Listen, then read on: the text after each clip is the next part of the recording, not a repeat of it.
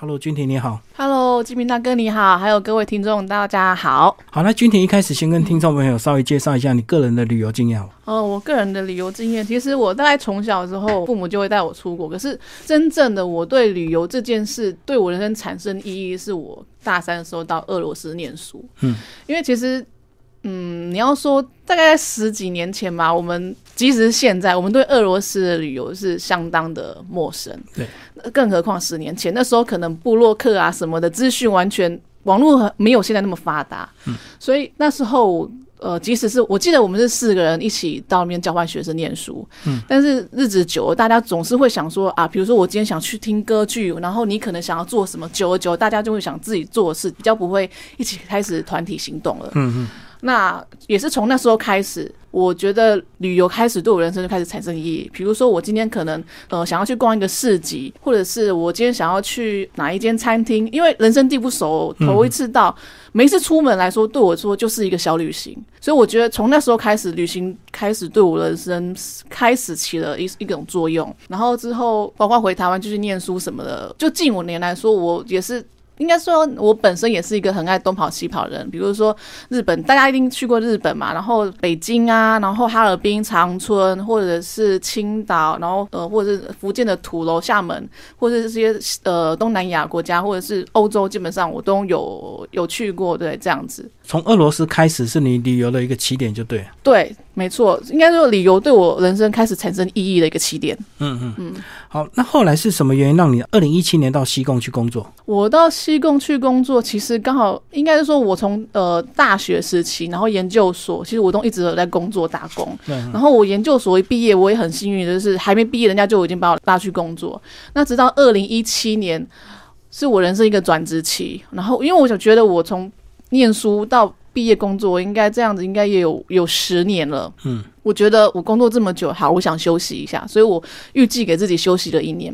那就在那一年的快结束了之后，就有人跟我招手说：“哎、我们越南那边有一个缺，你要不要来试看看？”可是会有点辛苦，是因为当地工厂只有一个台干而已，嗯，所以你可能。有些事情可能要自己多担待一点，因为没有人，毕竟没有人公司的呃台干有自己要忙的事，所以你可能要自己去去消化一些，或者去独立作业一些事情。我说好啊，那其实越南我在二零一一年我就有去过胡志明跟河内，所以对当地的气候啊、物质条件啊，或者是饮食，我基本上都有有概念啦。如果说你要拿越南那样南洋越南洋风情啊，然后风和日丽，跟我之前在俄罗斯念书那个冰天雪地，上厕所随时会结冰的情况之下比，我觉得越南度来说不是问题，所以我就觉得 OK 好，我就开始答应了呃公司的邀约，我就过去了新工工作。嗯，所以它相对这个气候来讲是比俄罗斯好多，所以应该更能够胜任。你那时候是这样想，然后你那时候有预期要做几年吗？没有哎、其实我只是想说，如果工作顺利的话，就一直一直做下去那样子。对，哦，所以等于从二零一七到现在，你在呃主要都在胡志明市两年多的一个时间，就对。对对对，没错。嗯，然后这个假都是利用这个假日自己这个到处去逛嘛。对啊，因为其实工厂也就是一个台干朋友而已。那他他也是很他在工厂，呃，也十几年之久，所以胡静来说，对他对他来说是一个已经很熟悉的环境，所以他可能也觉得跟我相对来比的话，我觉得对我来说是一个很新鲜，想要到处探险的一个城市，所以就是基本上就是一个人都是一个人活动。因为他已经很熟悉，所以他的假日可能只想休息，也不想到处跑了。那你是刚到，你当然很想到处看一下。对啊，然后再讲一下你在工厂，既然这么多这个越南的这个呃工人跟你一起工作，先讲一下他们的个性好了。是不是我们对印象中越南人是不是都是很乐观开朗、热情这样子吗？哇，你也太厉害了吧！是没错，越南人基本上我觉得是还蛮随和的，然后也很容易相处。嗯可是我觉得，呃，他们天生在民族上就有一种莫名的骄傲，所以你在跟他沟通事情的时候，你不能。你不让他去碰墙一次，他不会听你的。我觉得，即使说你今天跟他说，哎、我们可能这样做比较好，可是我觉得他们自己有自己很主观的意思，他觉得对对，他觉得嗯，我不一定要照你的，我去试了，他等到他的真的不行了，他才会跟他说：“哦，呃，好，那我们照你的方式做那样子。”然后你接触的都是胡志明市的人，有像中国大陆一样，这个呃，比如说上海、广东这个全国这个各省份的人都到那边去打工，然后说呃，大家的这个方言或者是习惯差异很大。那像你这样子，你都是南越人吗？还是有分这个北越跟中越的一个差别？呃，基本上我们还是有接触到中越跟北越人，因为胡志明毕竟是越南第一大的商业城市，然后很多。很多，比如在中部啊，可能，呃，生活环境或者是经济条件，或者是整个物质条件没有那么好的，他们想要就像我们南部人想要到台北打拼一样嘛。相对胡志明，可能中越、北越的人也想要到这个地方来来发展，所以还蛮多，蛮容易接触中越、北越的人。所以不光只是胡志明在地的人，对。然后个性会很明显的差异吗？基本上中越、北越的人。个性上是比较悍一点，他不像在地人那么的柔和，因为可能生活条件不是那么的好，所以他们会比较个性上会比较开奋发向上，我觉得比较勤劳。因为就像我越南同事跟我讲的嘛，我们在南越基本上天气那么好，河那么多，我肚子饿我去。旁边的果园，就我菜可以吃啊，就有水果可以吃啊。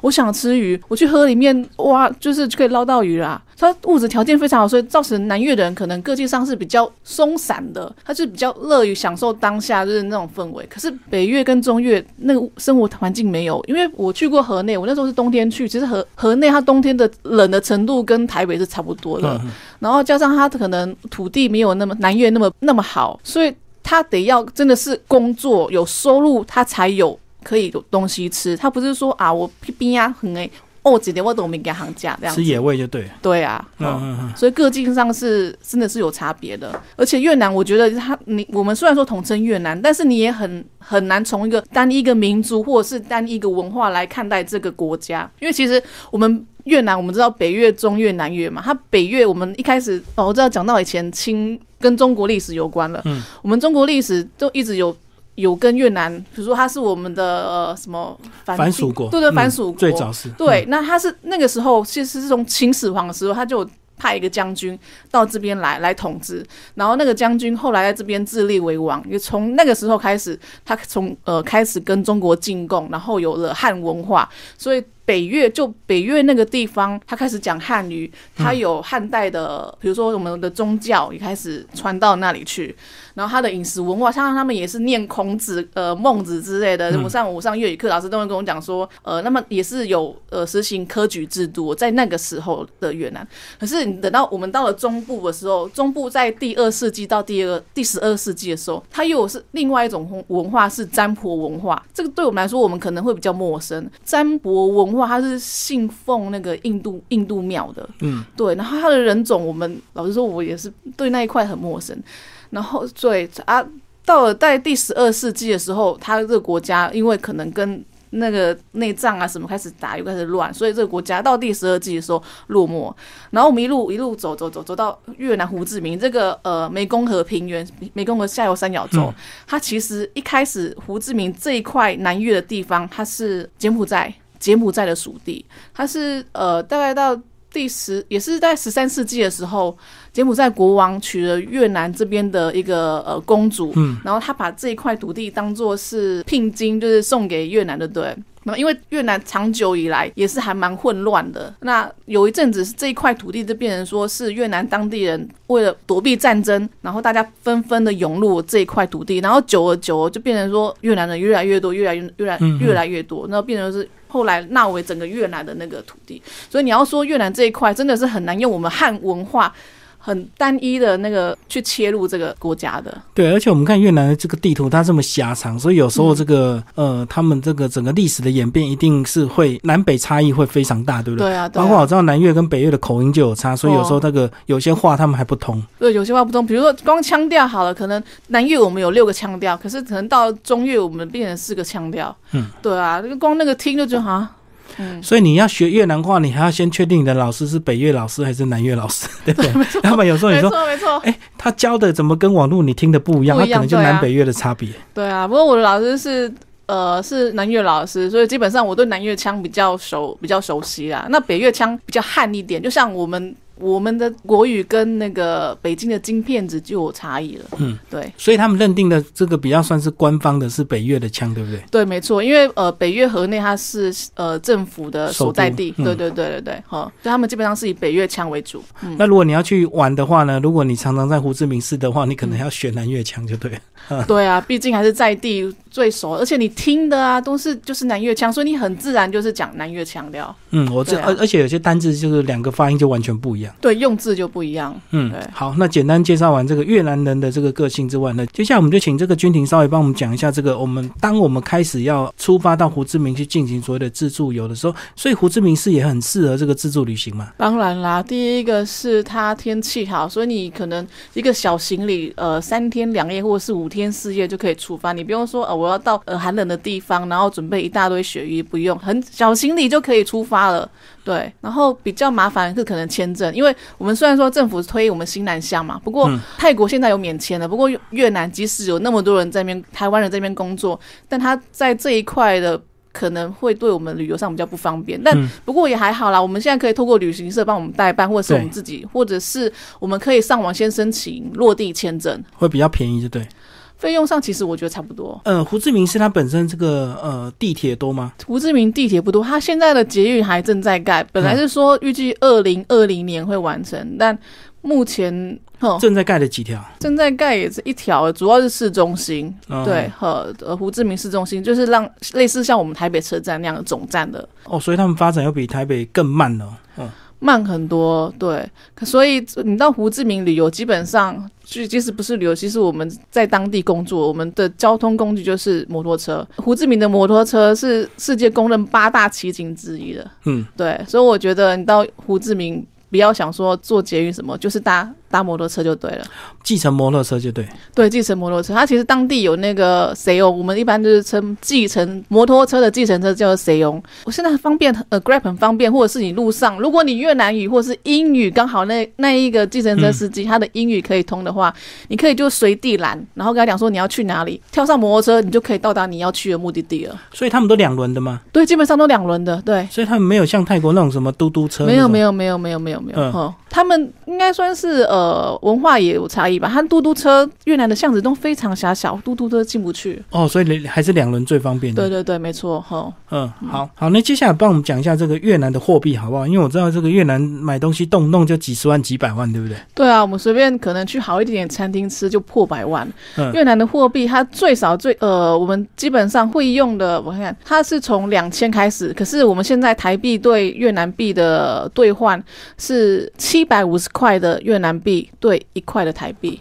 嗯，对，所以我们可能，我可能我去停个车五千块这样子，对，大概是台币七五三十五，大概五块多吧。所以他们的价位都要除以七百五十才会变成我们本来的价位，就对。对我基本上我是用七百五来算，那有的人会他为了省去后面那五十，他会直接用除以七这样来算，是这样算是最快的。哦，所以对没错七比较快。嗯。对对然，后是在台湾先换好越南盾嘛？其实我会建议说在台湾先换好越南盾，但是不要换太多。之所以我会建议在台湾先换的原因，是因为你可能一出机场，你可能就要买那个 SIM 卡。你才有网络可以使用，对这个你就要使用到越南币。第二个是你出机场，你就要坐计程车或者是公车，嗯这个是你也是要使用到越南币的。所以我建议说在台湾先换，但是不要换太多，因为还是到当地换的汇率会比较好一点。所以到当地是直接拿美金换，还是可以用台币直接换？美金、台币都可以，因为其实我们像我们自己在那边生活的人啊，我们不去越南的银行换，我们会去当地那算是银楼、金楼，它有这种服务。嗯对，那它不管是美金或者呃或者是台币，他都收。即使你要我今天到越南，我想要去泰国旅游，或者是哪东南亚哪个国家旅游，他也都提供这种服务。所以在所谓的这个银楼换，不会换到所谓的假币嘛？因为我知道有时候在哦在路上乱换会遇到这个骗子，对不对？基本上我们在地人知道某几个，我们会就是固定去那边。他因为基本有信誉，如果说他这间银楼不诚实啊，或者怎么样，不会有就不会有人去。对，所以他们会有人在路上跟你直接换的吗？不会，那个我就不建议了。你不要说在路路上随便对人换，不要，你是去到银楼专门的银楼，或者或是有门市对对有门市对哈。那接下来我们来讲讲这个胡志明市它到底有多大，好不好？它跟台北比起来，这个哇，胡志明市它很大、欸，胡志明台北市就台北市来说，我们是用区来分啊，比如说信义区、大安区、中山区。那就胡志明来说，它我们是用郡来分，比如说一郡、二郡、三郡、四郡。然后它光数字的郡就有十二个郡了，再加上它胡志明周围一些，比如说新平郡啊、守德啊、富润郡啊什么的，它的面积可能有七个台北市那么大。就胡志明这个地方来说，对，比如像古芝，我们从胡志明市区到古芝可能要花上一个小时，它也归在胡志明市里面，所以它基本上还蛮算蛮大的。好，那我们刚刚讲到这个移动的话，这个路上很多这个呃基层机车可以搭乘，那像这个巴士也是主要的交通工具。巴士也是有人会搭，可是可能我住的那个地方。我所看到的巴士可能没有台湾那么舒适，呃，没有没有冷气呀，或者是门可能还关不好。但是主要的观光景点，比如说你从机场要到市区，或者是市区的某条街要到某条路，还是有巴士。那像我之前我同我学弟，呃，大概上个月也去胡志明找我，他说：“学姐，我看你说那个什么巴士不是很不是很方便，可是我们移动都是靠那个巴士为主。”说：“哦，你怎么这么厉害？”他说：“对，其实他还是有那个 app 可以下载，然后比如说。”你到哪？其实 Google 也可以，比如说你只要从 A 点到到 B 点，你直接用 Google，然后去，它就会显示路线，然后时间。所以基本上，如果对比较想要走悠闲路线的观光客来说，我觉得你可以搭乘 bus。然后一边就是慢慢的移动，然后慢慢欣赏路上的那个，比如说一些街景啊，或者是人文景象之类的。那如果是第一次到这个胡志明市，当地这个不是很熟，然后语言可能也还不是很通的话，他们在所谓的市中心会有所谓的很多这个旅行社做一日游或两日游这样的一个包套的一个服务吗？基本上这还蛮多的，不管呃，基本上最多的地方就是范武老街。那如果你在一郡的话，比如说你在槟城市场，它周边也是有一些旅行社。那我觉得你在一郡的话，你完全不用担心说你的语言不通，因为其实到胡志明旅游的。外国人、西方人也很多，嗯，所以对于你说，呃，担心语言不通，然后我想要去参加旅行团，然后不知道怎么开口，我觉得你不用担心，基本上你都可以找到你想走的路线。所以他们这个欧美人士很多，所以英文就很通，就对。英文在一句的话没问题，对，好，毕竟它算也算是一个国际的观光城市。好，那接下来我们稍微讲一下这个越南这个这几年的历史，好不好？这个它这几年因为是二战的时候被法国殖民，对不对？对，其实越南跟哦越南的历史，它其实也算是蛮渊源复杂的。就像我们刚刚之前讲的，他从汉代的时候有接受汉文化，然后一路那至于到法国的时候，其实我们都知道十七大概十七十八世纪欧洲他们有了开始殖民文化，比如说像西班牙、葡萄牙，他们开始在亚洲这边进行殖民，对不对？对。然后法国也是从那时候那时候开始，然后看上了越南。其实他一开始法国人开始。最早最早进入越南的就是胡志明这个地方。嗯，那他是基于他想要宗教传播，他很多传教士在那个时候进入到胡志明。天主教吗？对，天主教。那呃，他也因为呃，在地理位置来看，我们知道越南它是跟那个中国的那个，对对对对对对，他想要既有这一块，然后成为进入中国的跳板。所以因为被法国殖民。过，所以在胡志明市就保留了很多法式建筑，对不对？对，因为其实胡志明在当时候是整个越南的总督府，然后他们在那边建了，比如说统一宫是当时总督府，然后他们也盖了呃红教堂，然后也盖了百年的那个百年邮局，所以在一郡你可以看到很多很多法式建筑物，包括他们上流社会那时候流行的什么音乐厅啊，在一郡你也是可以看到那样子的建筑物。好，刚刚介绍一些法式的建筑物，那其实。也留下了很多这个美食的，包括我们这个法式面包，台湾街上也常常吃得到，也是当初那个法国殖民留下来的。对啊，其实法国在胡志明殖民大概快一一百多年的那个历史，但当然会留下一些影响的文化。然后比如说在饮食方面，我们可以就像呃金明大哥刚刚讲的法国面包，然后或者是咖啡文化，也是因为法国人很喜欢喝咖啡，比如说我们说什么左岸咖啡啊什么的，也是因为法国把这个文咖啡文化带进了越南。然后越南也开始。就是因为受到那个文化的影响，所以越南人很喜欢喝咖啡。礼拜天大家就是相约咖啡馆喝咖啡聊是非那样子。那我们常常听到越南咖啡跟法国留下来的咖啡有什么差别？法国留下来咖啡其实还是不一样，因为其实法国带进了咖啡文化进来没错。可是因为我们有人喝习惯喝咖啡，喜欢加牛奶或者什么的。那因为越南在当时候它的物质生活条件不是那么好，你要说它这牛奶可能我们放一个下午它就坏掉了，或者是呃。鸡蛋，因为我们知道北越有蛋咖啡嘛。嗯，好，那在物质不是那么容易保留下来的情况之下，那越南人使用好，那我就只好加炼奶。嗯因为它是可以罐头，然后可以放很久的。对，所以越南人很习惯说，哦，我为了调和这个咖啡的酸味或是苦味，我加了那个炼炼奶奶下去。嗯对，因为炼奶常温就可以保存，不用一定要放在冰箱这样。对啊，对啊，所以他们这也是成为现在越南的一个咖啡文化特色。所以越南咖啡普遍都比较甜，是吧？对，比较甜。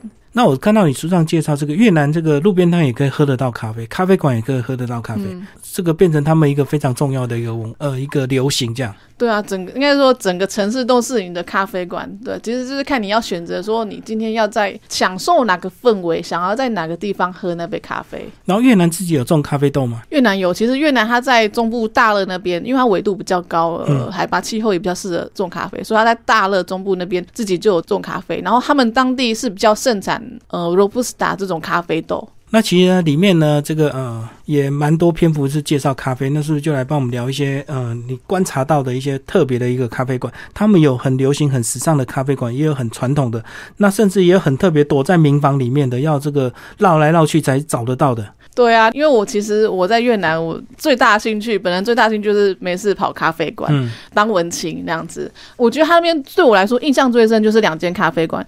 第一间咖啡馆是他已经走过了八十年的历史，从二战开始就一直。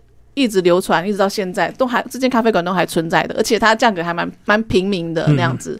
对，然后另外咖啡馆是因为它煮的方式跟我们一般想象认为煮咖啡的方式很比较不一样，它是用那种大的那种布袋，有点像我们在香港喝那种丝袜奶茶那样子的布袋方式去煮那个咖啡。嗯所以我觉得这两个咖啡馆给我的印象就哎还蛮特别的，所以印象也特别深刻。然后还有一栋这个地标是年轻人必去的这个咖啡公寓，是不是？对，这个几乎那个公寓全部都被改造成这个很多家的咖啡馆。对各式各样的装潢啊，或者是不一样喝咖啡的方式，我觉得你在那间咖啡馆都可以都可以找得到。然后是不是要晚上去才感觉这个氛围比较特别，是不是？晚上透过灯光这样。对，晚上的话，因为其实那一间咖啡馆它就是面临那个我呃软会大道，大道是可以步行的，然后晚上步行街，然后晚上灯光很多。可是我们台北市好像没有那样子的道路哎、那栋公寓它基本上是有一面是面面对那个人行步道，然后晚上那个商店林立啊，然后也灯光啊什么的都打得很漂亮啊，所以晚上你在那边可以不止你可以看到夜景，而且它就在西贡河旁边而已。嗯晚上在那边喝咖啡，哦，吹着那个西贡河的河风，然后看夜景，我觉得是人生蛮大的享受。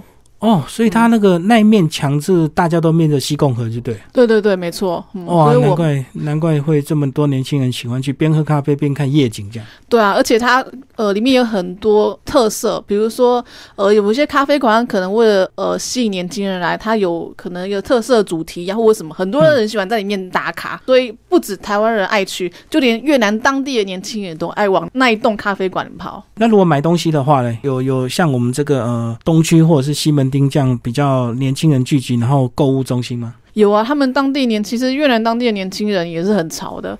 你要说购物中心的话，他们当地人比较跑的，应该就是呃雷探洞日本街上面 Vicom 附近，附近算是一个类似我们台北西门町的一个概念的商圈那样子，还蛮多越南潮物在那里。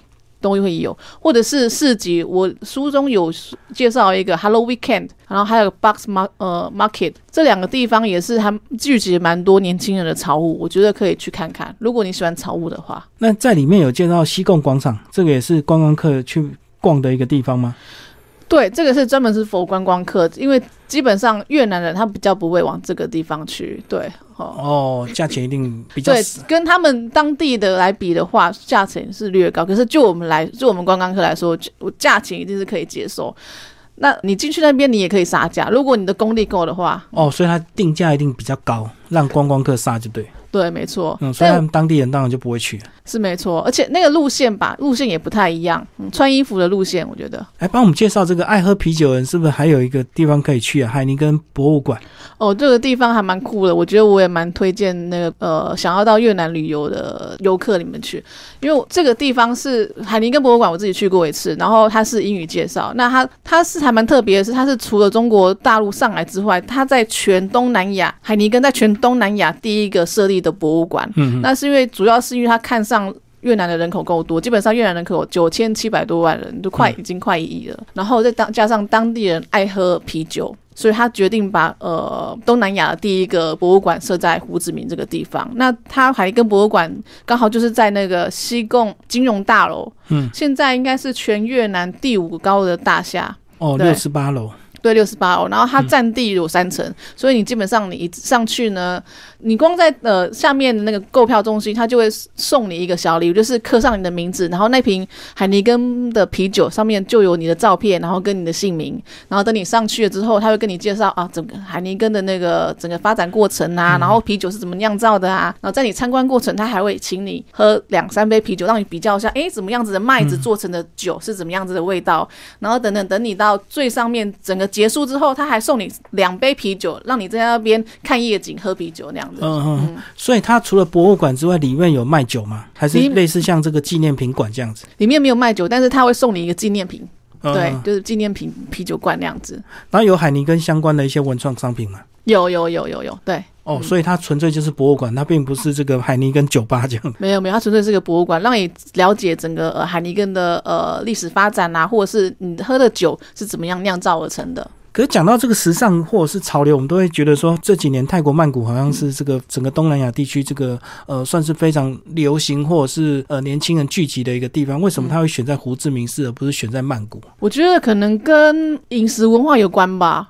对，因为其实越南人他们还蛮爱喝啤酒。其实越南当地就有当地品牌，比如说呃八八八，或者是越南自己出的台格，他们越南就有两三个品牌啤酒的品牌。对对对对对，所以我觉得应该是民族饮食文化有关，还是泰国那个信奉佛教，所以他们比较有可能对酒比较有嗯管制啊。对啊，嗯，好，那接下来金婷帮我们介绍一下嗯这个、呃年轻人去的话呢，这个有没有一些比较适合拍照打卡的一个地方？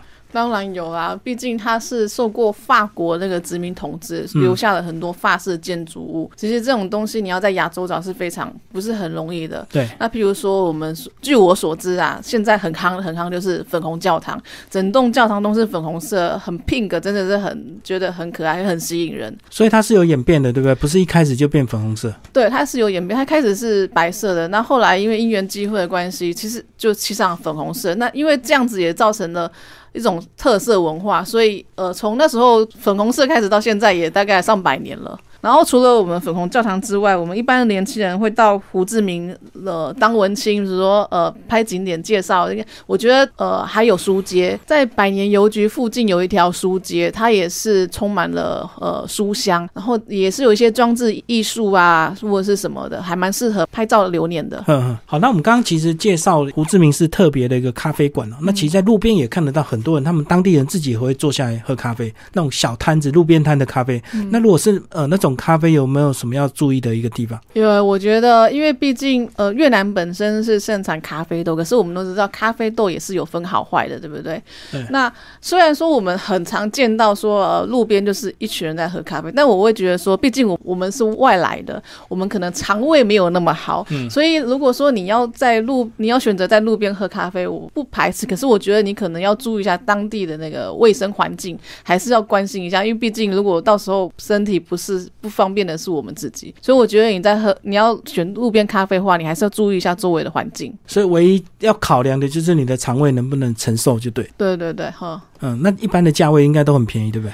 一般的价位大概台币二三十块，路边的咖啡台币二三十块就可以喝到了。对，嗯，然后冰的、热的，然后都是甜，这样子嘛。对，没错，它基本可是基本上我们在越南，如果说你要喝一杯路边的咖啡，基本上都是喝冰的比较多，毕竟天气那么热，你要说再喝一杯热的，然后又那么甜，很少 很少。如果说除非是你已经习惯了哦，所以他们当地人就把冰咖啡当做他们的这个呃，下午茶的一个享受，就跟我们路边喝什么珍珠奶茶，一样的，对对对，一样的意思，就对了。没错，一样的道理，对，嗯，然后会配一点什么小点心吗？比较不会、欸。就纯喝咖啡纯喝咖啡，他们其实一杯冰咖啡真的是可以坐着，然后喝个两两三个小时，就是慢慢等那个冰块融化，然后那个水跟咖啡混在一起，完美比例。所以完美比例。不然是真的，我是说这真的太太甜了对啊，呵。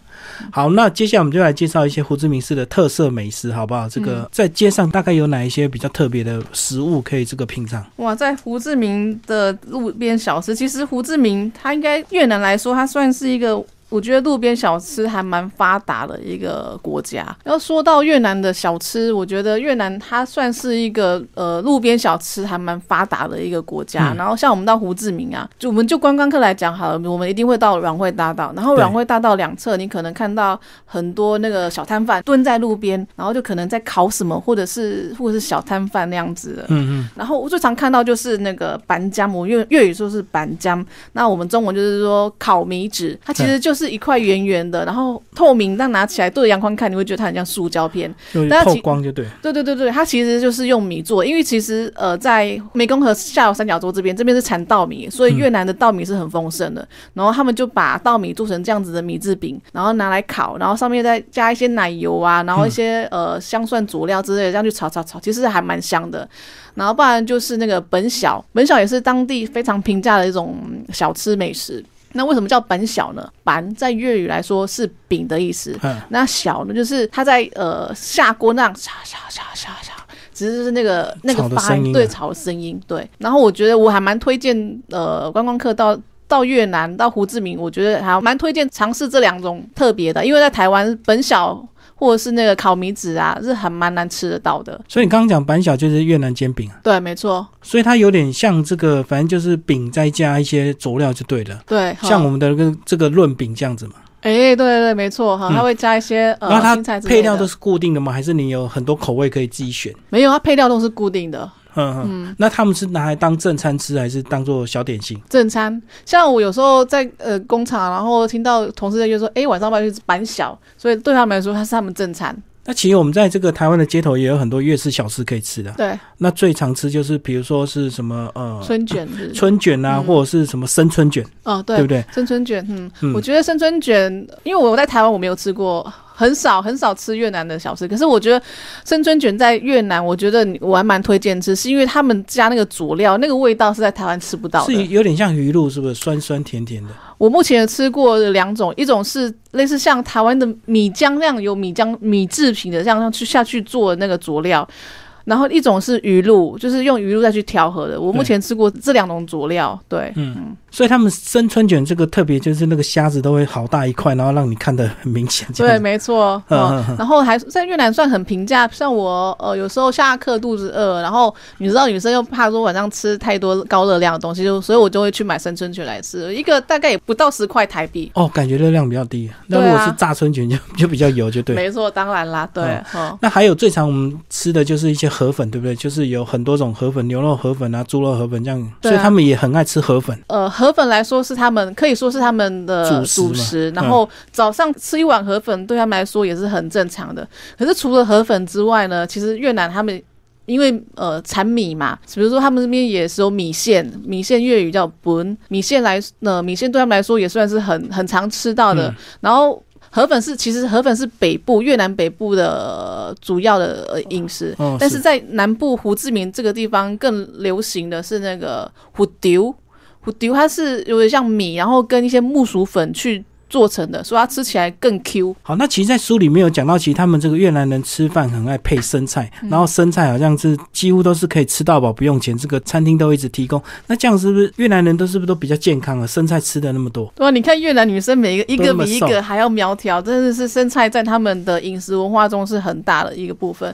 比如说像我们去吃河粉，一碗河粉，老板上一盘生菜给你，你吃不够再加点没问题，没关系的。嗯，基本上我觉得菜有时候都快比那个河粉的量还多。对，然后像我们刚刚说去吃板呃板小，就是那个越南煎饼嘛，它也是老板也是上一餐那个生菜给你，基本上他们是用生菜去包的那个煎饼下去吃的，嗯，所以基本上他们不管吃什么，我觉得他们对那个生菜的那个摄取量是非常大的。然后生菜大概有哪一些？生菜有哪一些？比如说我在台湾比较少见，像是那个香蕉叶，哦，香蕉的叶子也可以吃哦。对，香蕉叶子他们会把它弄呃处理成一条一条的丝，嗯，然后不管是吃面啊或者什么都会加那个，还有一些越南比较特别的那个野菜，是台湾没有的。好好好。那接下来我们来介绍，呃，去玩一定要带一些纪念品回来，嗯对不对？那嗯越南有一些特色的纪念品可以买回来的，大概有哪些？说到越南特色纪念品的话，我觉得还是主要还是我会建议说以吃的为主。其实越南它虽然说是一个制造业国家，但是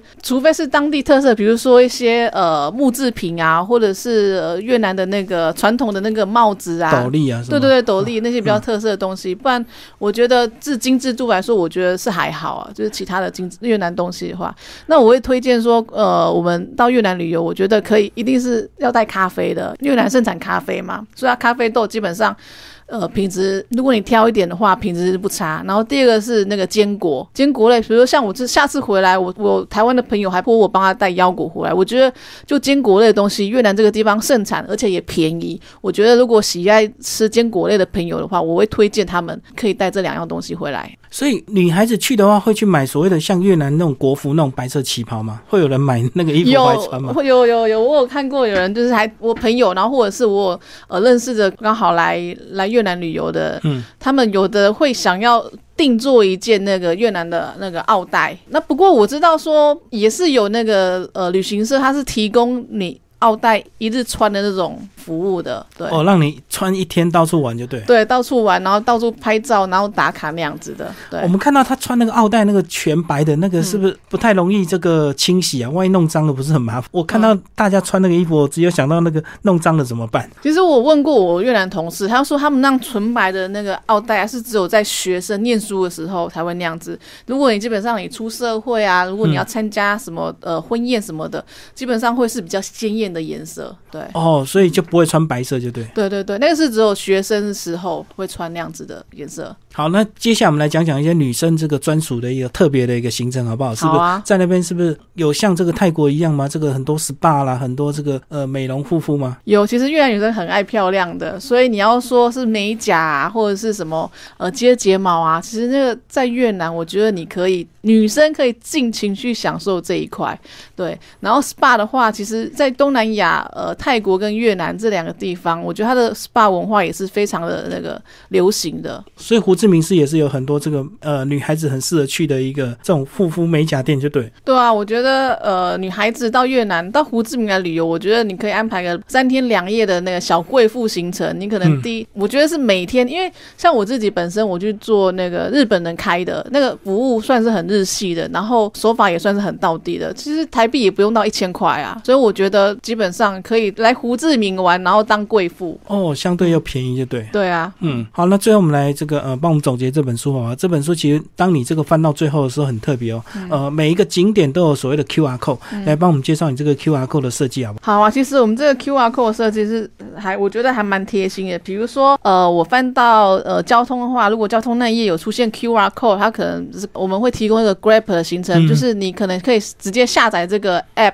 然后到胡志明，你可能就不用担心你的那个交通问题，或者是你对这间呃咖啡馆你觉得你有兴趣，但是你不知道怎么怎么搜寻它的资料，你直接扫这个 Q R code，它就会出现这个餐厅的或是咖啡馆的那个官方网站。对，那最后那个到胡志明是唯一这个最重要，是不是就是人身安全比较注意？这个呃，男生跟女生是不是都要特别注意他们的治安部分？对啊，因为毕竟还是东南亚国家，我想不管到任何国家，我们一定要。即使我们今天到欧洲，到呃西班牙或是法里什么，我觉得我们自己的人身安全一定要特别注意。那更何况是我们在在东南亚这个地方。那我会建议说，如果真的到胡志明旅游，基本上是很放松，没错。但是包包啊什么的，还是尽量背在前面，会比较保险一点。对啊，即使像很多欧洲地方扒手也很多啊，对啊，所以并不是只说到东南亚就比较落后。其实这个全世界只要有观光客的地方，就会有一些风险，就对。对，所以自身安全还是要留意一下，我觉得，嗯。好，今天谢谢我们的作者蔡君婷为大家介绍《胡志明小旅行》，然后这本书是快译文创作出版。好，谢谢，谢谢。